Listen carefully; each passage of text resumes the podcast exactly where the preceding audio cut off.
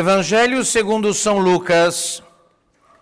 Naquele tempo propôs Jesus esta parábola a uns certos que se enfatuavam de justos e desprezavam os outros. Subiram dois homens ao templo para oração. Um era fariseu, o outro era publicano. O fariseu, de pé, orava no seu interior desta maneira: Graças te dou, ó Deus, porque não sou como os outros homens, ladrões, injustos, adúlteros, nem, por exemplo, como este publicano. Jejuo duas vezes na semana e pago o dízimo de tudo o que eu possuo. O publicano, porém, conservando-se à distância, nem sequer se atrevia a levantar os olhos ao céu.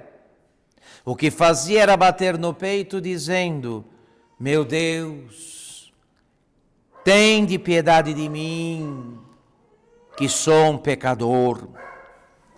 Afirmo-vos que foi este que voltou justificado para sua casa e não outro. Porque quem se exalta será humilhado, e quem se humilha será exaltado. Em nome do Pai, e do Filho e do Espírito Santo. A humildade é uma virtude operativa que se aprende mais pela prática do que pelo estudo. Então, nós vamos aqui dar uma em boa indicação para o exercício da humildade, que é o que nos interessa, uma vez que Jesus disse, ser como coroa do evangelho de hoje: quem se exaltar será humilhado, e quem se humilhar será exaltado.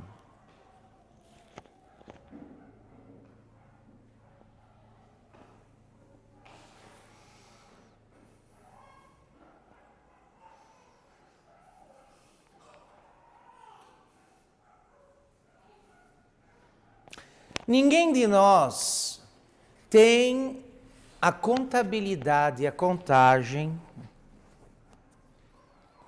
Ninguém pode considerar os inúmeros favores de que somos alvo.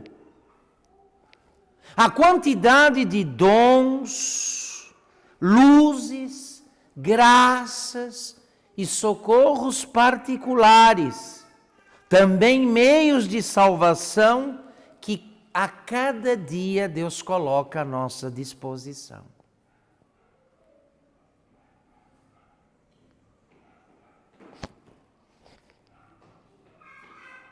Nós não sabemos, né?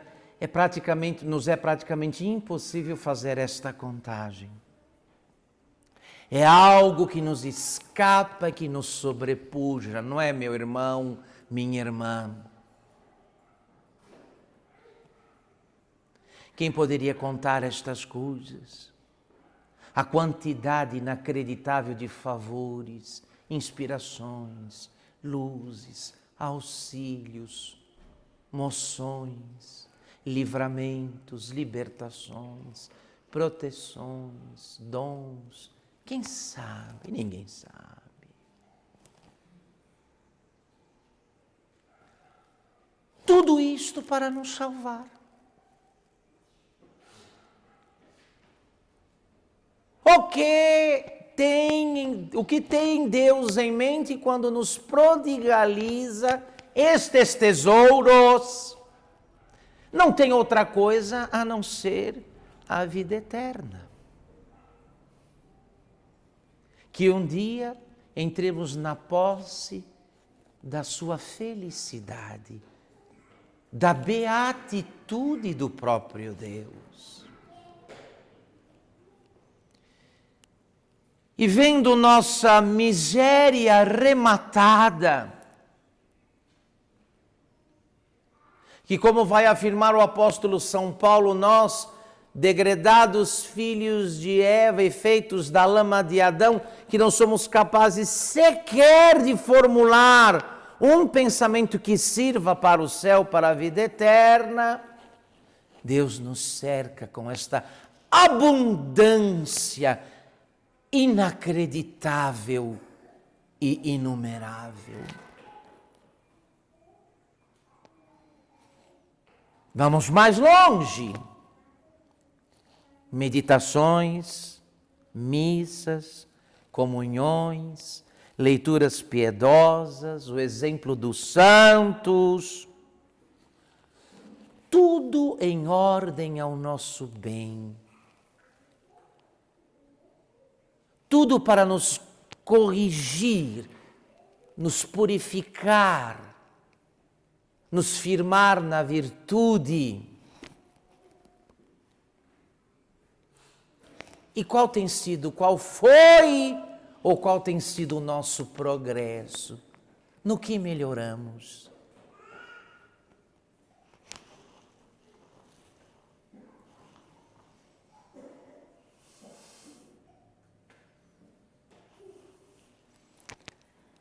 Onde está o nosso progresso?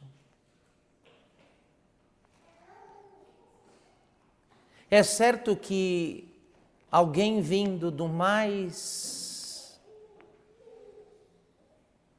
escandaloso paganismo, se alguém que tivesse vindo do, do, do mais escandaloso e abjeto paganismo tivesse recebido metade das graças que nos foram concedidas, certamente ele já seria um santo com metade do que nós aqui, os senhores, as senhoras e eu recebemos.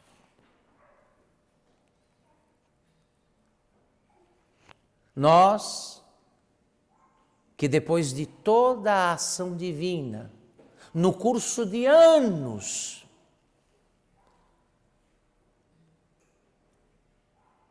qual foi o tamanho da paciência de Deus, da misericórdia de Deus, da bondade de Deus com relação a mim. Quantos têm sido os anos da minha vida? E infelizmente, permanecemos cheios de defeitos e vazios de virtudes. Eis aqui, no nosso caso, o que pode nos aproximar do Evangelho de modo bastante prático.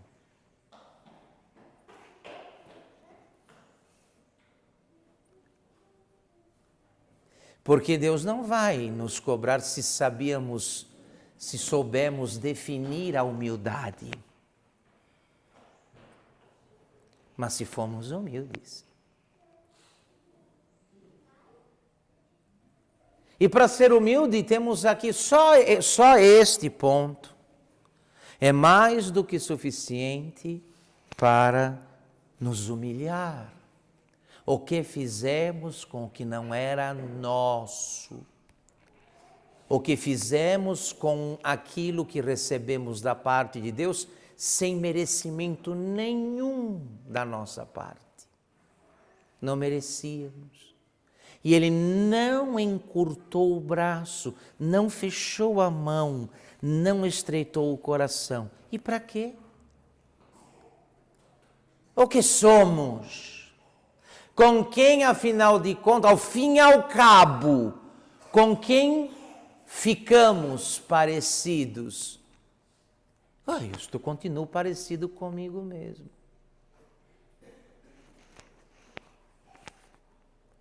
Estas coisas todas não eram para ter moldado em mim a imagem e semelhança de Cristo.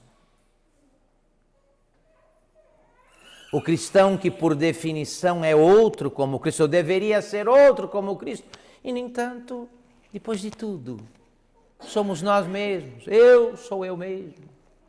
Continuo parecido comigo, não com Ele comigo.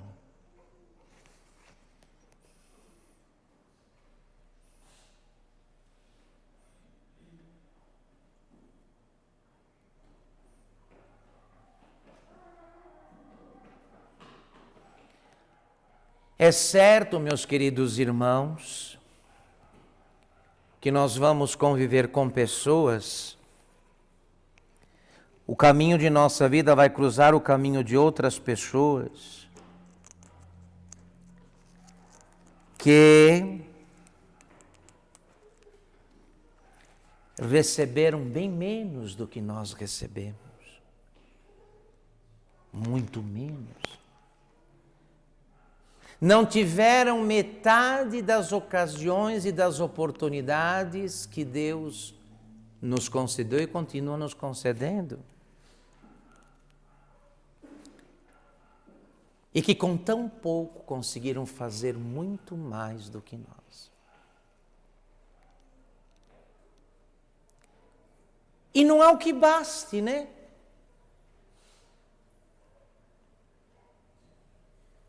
Nós que descobrimos, sobretudo nós católicos, que descobrimos o tesouro da tradição, redescobrimos o tesouro da tradição doutrinal e litúrgica da igreja e por isso estamos nesta missa, não em outra.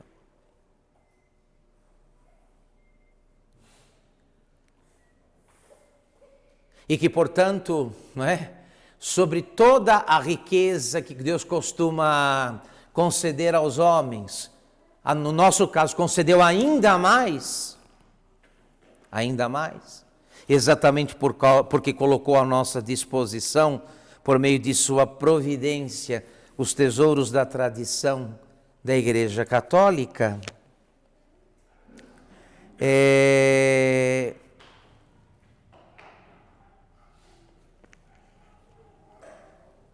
ao invés de correspondermos mais ainda,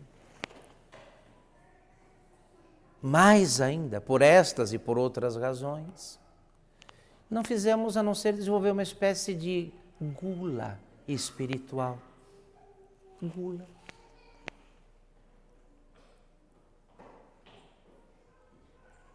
Ficamos gulosos. Desculpem a expressão, porque é uma expressão carmelitana de São João, uma certa gula, que não se contenta com nada, que enjoa fácil, se entedia, se enfastia das coisas. Deus querendo trocar uma missa por outra, um padre por outro, uma pregação por outra. Sem fruto. Sem fruto.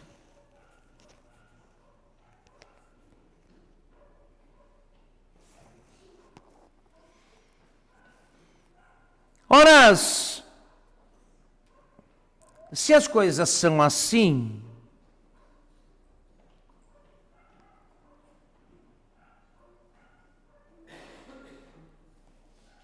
nós de todos somos os mais miseráveis.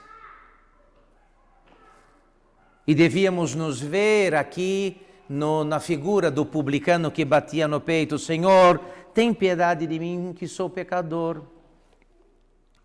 E não propriamente porque tenhamos cometido grandes pecados, mas porque grande tem sido a nossa ingratidão. Eu não preciso dizer mais nada.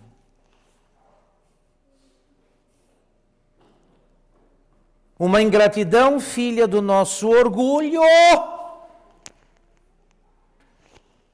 Orgulho que nos domina e que não nos deixa, não nos permite sentir o que somos de fato. O que faz este mal do orgulho em gente como nós, tão privilegiada, impede que sintamos o que de fato somos.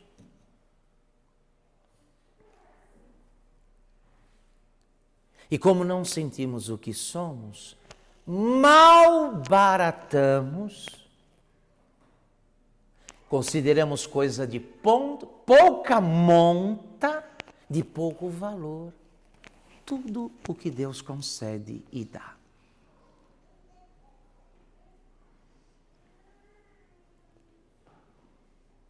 Então olhamos na direção errada, porque imaginamos que então eu não vou preciso mais, vou pedir mais, quero mais. Isso seria o pior mundo.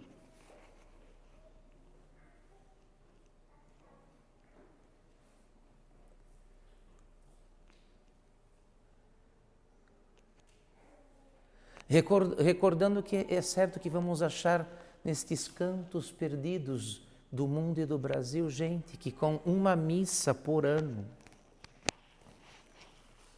uma missa por ano, quando lá o sacerdote dá conta de chegar, estão mais adiantados na virtude do que nós que não sabemos mais o que fazer com tantos folhetos, tantas palestras, tantas orações, tantas missas, tantas instruções, não sabemos o que fazer. Não tem mais lugar para colocar tanta literatura religiosa, tanta informação religiosa. Não tem!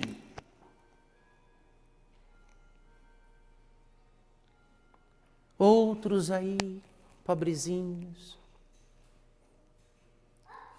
que têm acesso ao mistério eucarístico, ao santo sacrifício da missa, uma vez por ano, quando podem ter, estão adiantados na virtude, avançados na caridade divina.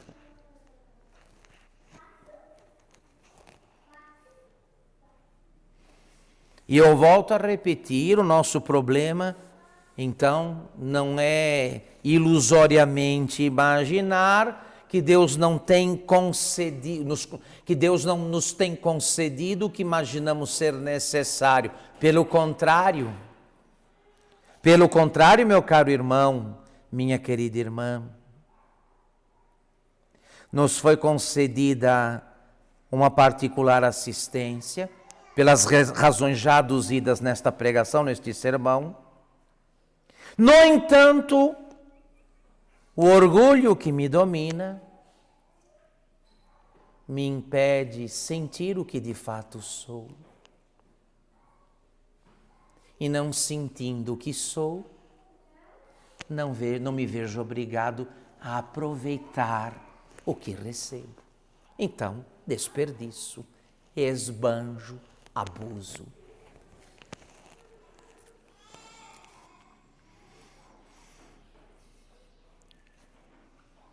E aqui para encerrar, portanto, meus queridos irmãos, guardem bem o que o padre vai dizer, porque precisamos, por esta meditação, criar as condições do exercício da humildade. Jesus acabou de dizer: quem se humilhar será exaltado e quem se exaltar será humilhado. Então, consideremos aqui como último ponto desta meditação o segui a seguinte, consideremos o seguinte: se as coisas são assim como o padre acabou de dizer, um pecado meu pode pesar mais diante de Deus do que os crimes de um grande facínora que recebeu menos graças. Ah, por favor. Nos é fácil reparar a vida alheia e rotular e etiquetar os outros por sua maldade e por seus vícios. Mas vem aqui.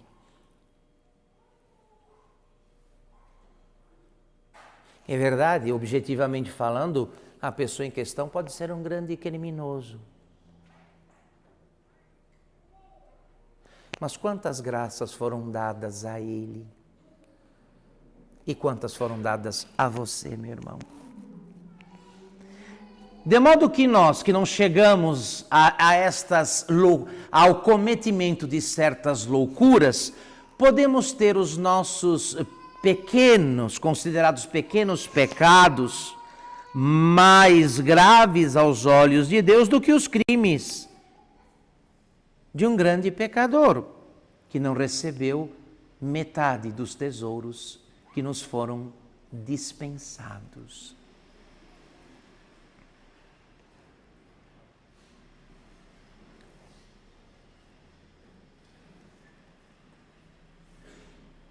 Ora, nossa vida não tem sido um tecido de um sem número de faltas voluntárias. Você sabe que aquilo é errado, mas porque te parece menos grave, inofensivo, você não se corrige. Você não se corrige. Não te parece tão grave, então você não se corrige. Nossas próprias boas obras, gostamos delas e de que os outros saibam que nós temos boas obras para mostrar. imagina, imagina.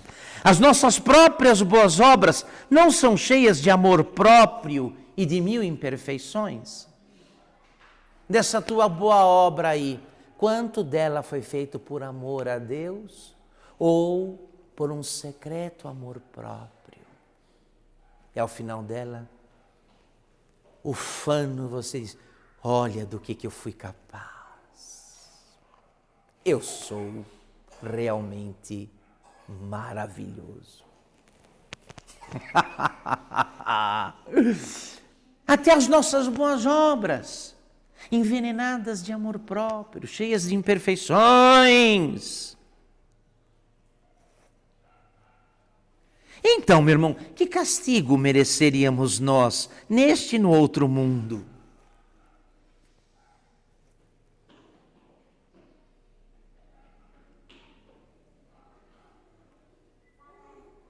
Que como que, que abusamos da nossa condição privilegiada, que de fato é muito privilegiada.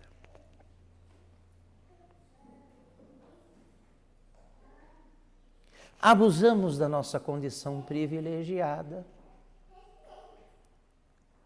acreditando que será assim para sempre.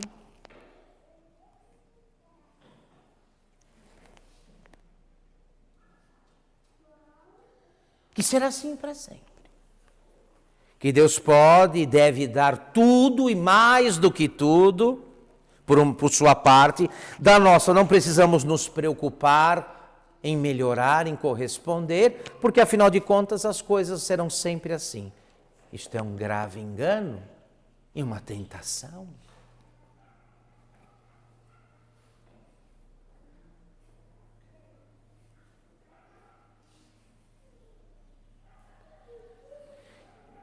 Então, quando o Senhor elogia a humildade do publicano que reconheceu a sua miséria diante de Deus e voltou para casa justificado, sua oração foi ouvida e a do outro não. Não obstante o outro fariseu fosse um religioso para ninguém botar defeito, digamos assim um rapaz religioso para ninguém botar defeito.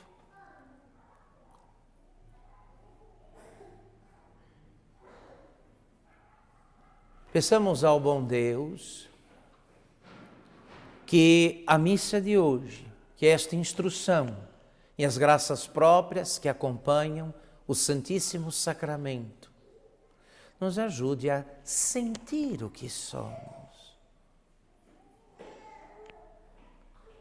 Porque sentindo que realmente somos diante de Deus, estarão postas as condições para que paremos de desperdiçar ou, pior ainda, abusar das graças divinas.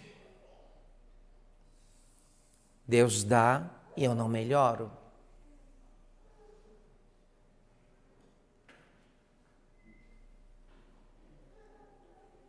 Não nos comportemos, porque é certo que o favor será tirado.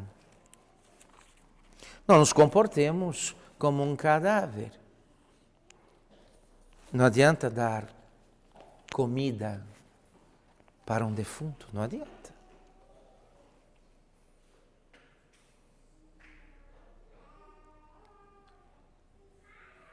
A coisa mais importante, meus queridos, é, quebrada a barreira do nosso orgulho, nos ver como realmente somos.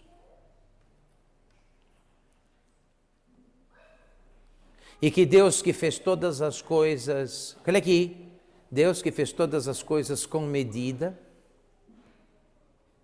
contou tudo. Contou também quantas graças vai nos dar. Haverá uma graça que será chamada última.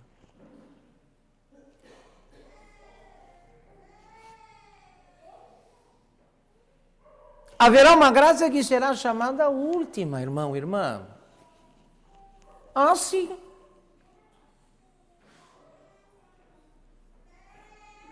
Mas o bom senso não manda se na, nas nossas relações o bom senso não manda suspendermos o favor quando vemos que o favorecido abusa.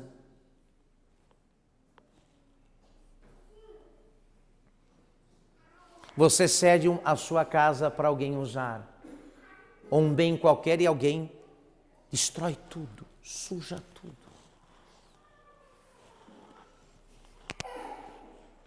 Mas que grau de juízo teria alguém que dissesse: não, pode continuar assim. Põe fogo, aproveita, já que você põe fogo na casa. Só um louco faria isso. esperamos que Deus haja assim com relação a nós. Eu aviso aqui: haverá uma graça que será chamada a última.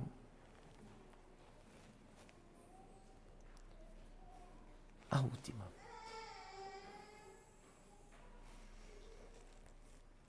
Então, é obra urgente a de sentirmos o que somos, vencida a muralha do nosso orgulho, para que entendamos que o que Deus tem feito, o que Deus faz e fará, é feito com sabedoria, com medida, com uma meta. E a meta é a vida eterna.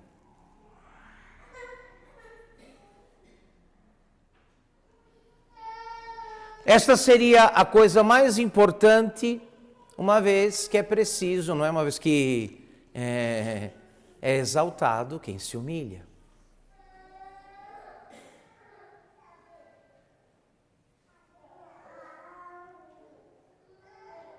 Sirvam, sirvam de juízes a nosso respeito, sirvam de juízes para nós, estes aí fora, não sei em que canto, que não tem um quarto das facilidades, um quarto das facilidades e das graças que Deus concede, concedeu a nós, e no entanto, tão adiantados estão, tão avançados estão, tão santos ficaram com tão pouco, tão pouco e tão santos. Nós com tanto e os mesmos de sempre. Sempre os mesmos. Sempre os mesmos.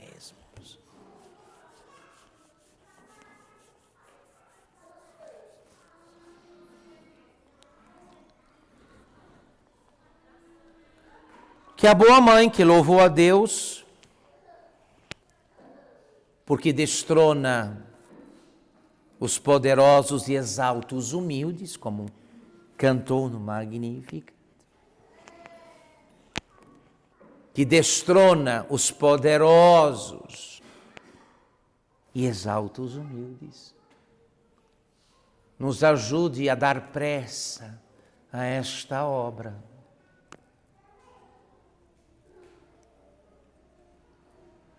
Nos ajude a no andamento desta tarefa tão necessária e que define, inclusive, qual será a nossa eternidade. De que tipo será a nossa eternidade. Em nome do Pai e do Filho e do Espírito Santo.